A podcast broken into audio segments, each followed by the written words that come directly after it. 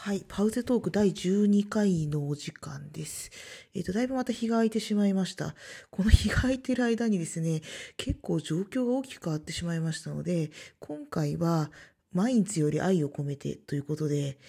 えっ、ー、とです、初めて台本を書かずにお話をしたいと思います。このあのお話を収録しているのは現在2020年3月19日ドイツ時間で5時ちょうどに今始めたところなんですけれどもいや、一週間でですね、ここまで状況が変わると思いませんでした。前回の、あの、パウゼトークの中で、14日、まあ、正確に3月の13日と14日に、えっ、ー、と、イベントやりますと。で、14日の方で私 AI と法の規制の話について話しますなんて言ってたんですけれども、それもアブケザークト、すなわち中止ということになりました。えっ、ー、と、このポッドキャストほぼオンタイムで聞いていらっしゃる方にはそういうことです。コロナウイルスの、あの、流行がですね、ついに欧州にも来てしまったと。そして、それが原因で今、あの大変な騒ぎになっているというのが現状です。ただ、あの、日本の家族にちょっとですね、えっ、ー、と、今日本でどういう感じで報道されてるのって聞くとですね、もう日本では、まあ大変な時期を一回乗り越えたという感覚が広がっており、少しまあみんなももう街、街の居酒屋にも人が戻ってるなんていう話も聞いたんですけれども、今ちょうどドイツはですね、えっ、ー、と、まさしくその一番厳しい状況が始まったばかりということなので、えっ、ー、と、まあ結構どうなってんだろうということを心配される方も多いと思います。えっ、と、この、まあ特別な警戒体制が始まって、まあ大体1週間経つということなので、えっ、と、今、あの、私、私が住んでいる街の状況はどうなっているのかっていうことについて少しお話をして、で、えっ、と、今後どうするのかっていうことについてもちょっとお話をしたいと思います。さて、えっ、ー、と、このマインツという街について話をする機会が実はこのパウゼトークであまりありませんでした。このマインツという街は、ラインラントプファルツ州、ラインラントプファルツというところの州のですね、州都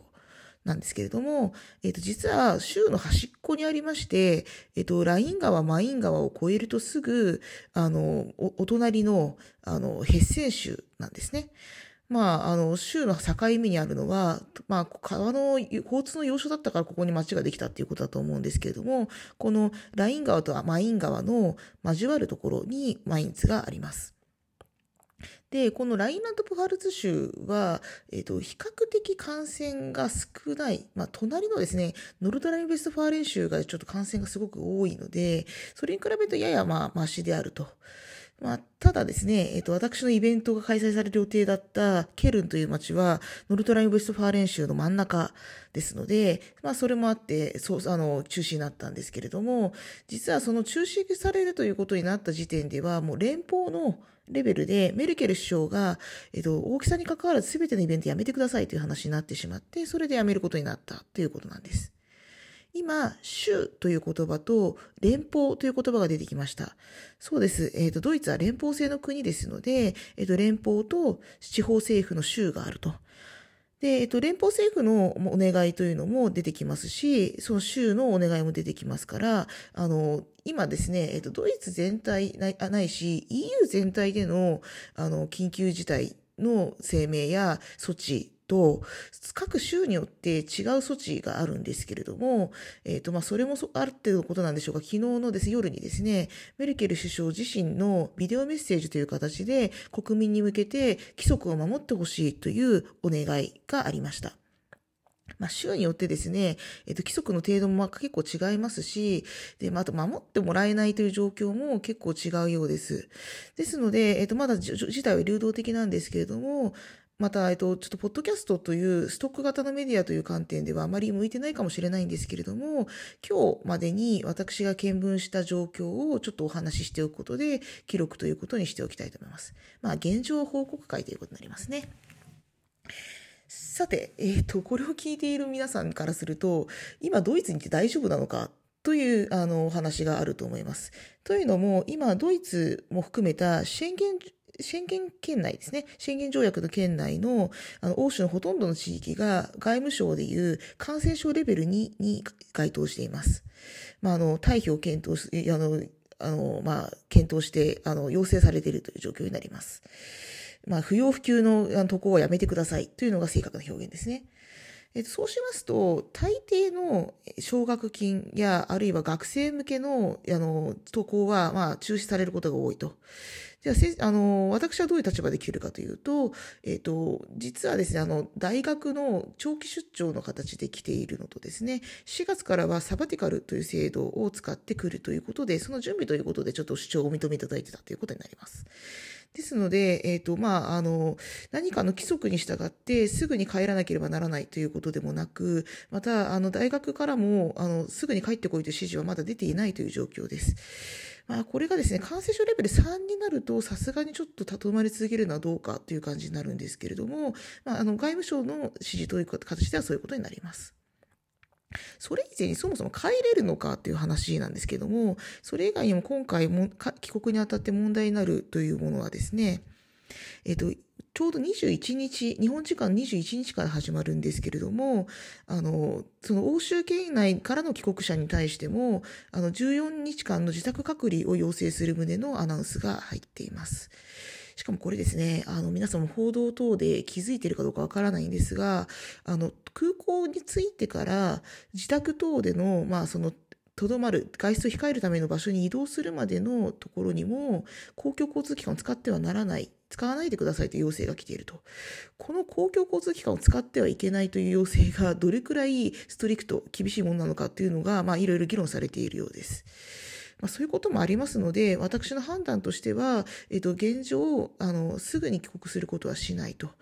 で、あの、その代わり、あの、安全に配慮した活動をするという方針を立てております。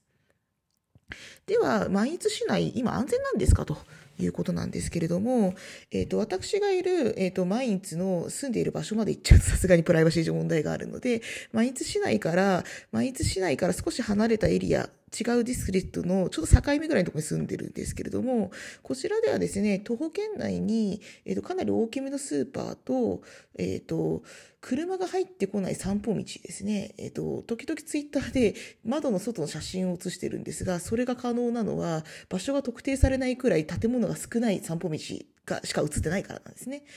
この散歩道があると。で、そうしますと、日常の買い物と、あの、運動の確保は、まあ、できるということになります。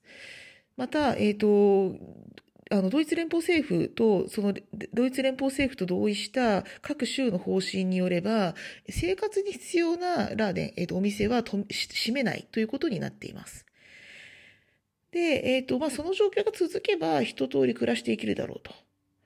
じゃあなんで街中に出てるんですかってことなんですが、3日に1回くらいのペースで洗濯物を抱えてコインランドに行かなきゃいけないというのがどうしても残ってしまいます。まあこれもその気になれば手洗いで済ませるということもできなくもないんですが、差し当たりまだ外出禁止令が出ていませんので、えっと、この、あの、コインランドリーに行くというのは3日に1回街中に行くと。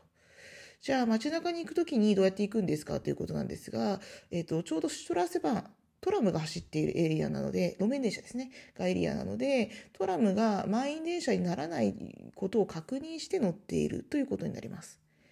これについてはですね、さすがに今、あの、すべての学校が閉まっておりまして、それは大学もですね、えっ、と、幼稚園も小学校もみんな閉まってるんですけれども、えっ、と、その関係で、このシュトラセバーンに満員電車状態で、えっ、と、乗らなきゃいけないということはもうそななくなっているので、それも心配がないということになります。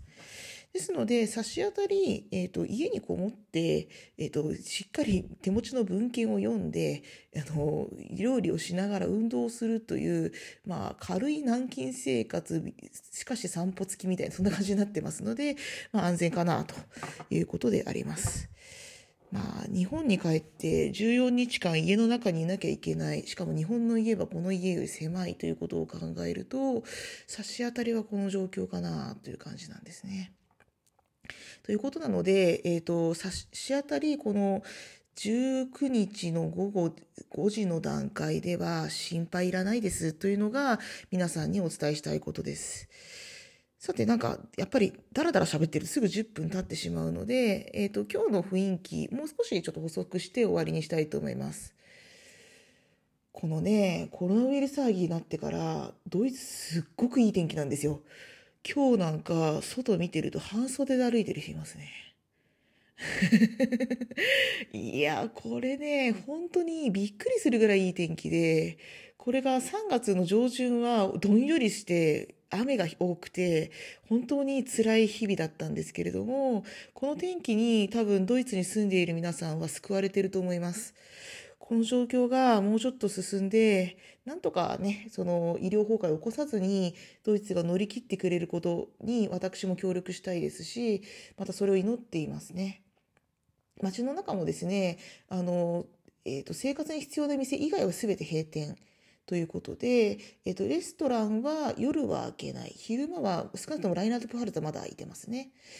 ですが、えっ、ー、と、食料品や、えっ、ー、と、ドラッグストア以外の店は基本的に閉まっています。ですから、洋服を買ったりであるとか、本を買ったりとか、収納用品を買ったりということはできません。まあね、あの、1ヶ月、2ヶ月はこの状態が続いたとしても、なんとか精神的には耐えられるのかなと思わなくもないですし、どうしても必要なものは多分通販ということになるかなと思っています。まあそんな感じですので、えっ、ー、と、かなりあの規則正しい生活を送んなきゃなということもありますので、え、ー、と、このパウゼトークですね、少しまあ、この夕方の明るい時間にとって、えー、と気分を上げていくっていうことにしたいと思いますので、えっ、ー、と、結構更新頻度が上がると思います。ご期待ください。ということで、えっ、ー、と、これから、まあ、しばらく、この毎日の自宅から、あのあんまり出られないという生活が続きますので、皆さん、あの、いろんな手段でですね、えっ、ー、と、コンタクトを取っていただければと思っています。あの、ツイキャスとかですね、あの、ズームとか、なんかいろんなものを使って、ネットワーク越しに皆さんとつながるというのも手だ。これはですね、メルケル首相のですね、あの、そのスピーチの中にもあったんですよね。やっぱりみんな閉じこもってるとコミュニケーション取れなくなっちゃうので、今いろんなやり方があるんでぜひ繋がってくださいなんてことを言っていました。えっ、ー、と、私もその考えに賛同いたしますし、実際、えっ、ー、と、そのこのコロナウイルス騒ぎで唯一良かったことと思えるのが、このインターネットを介したコミュニケーションの話だと思いますので、これについてもテーマにしていきたいと思います。では、またすぐにビスバルト。ではまた。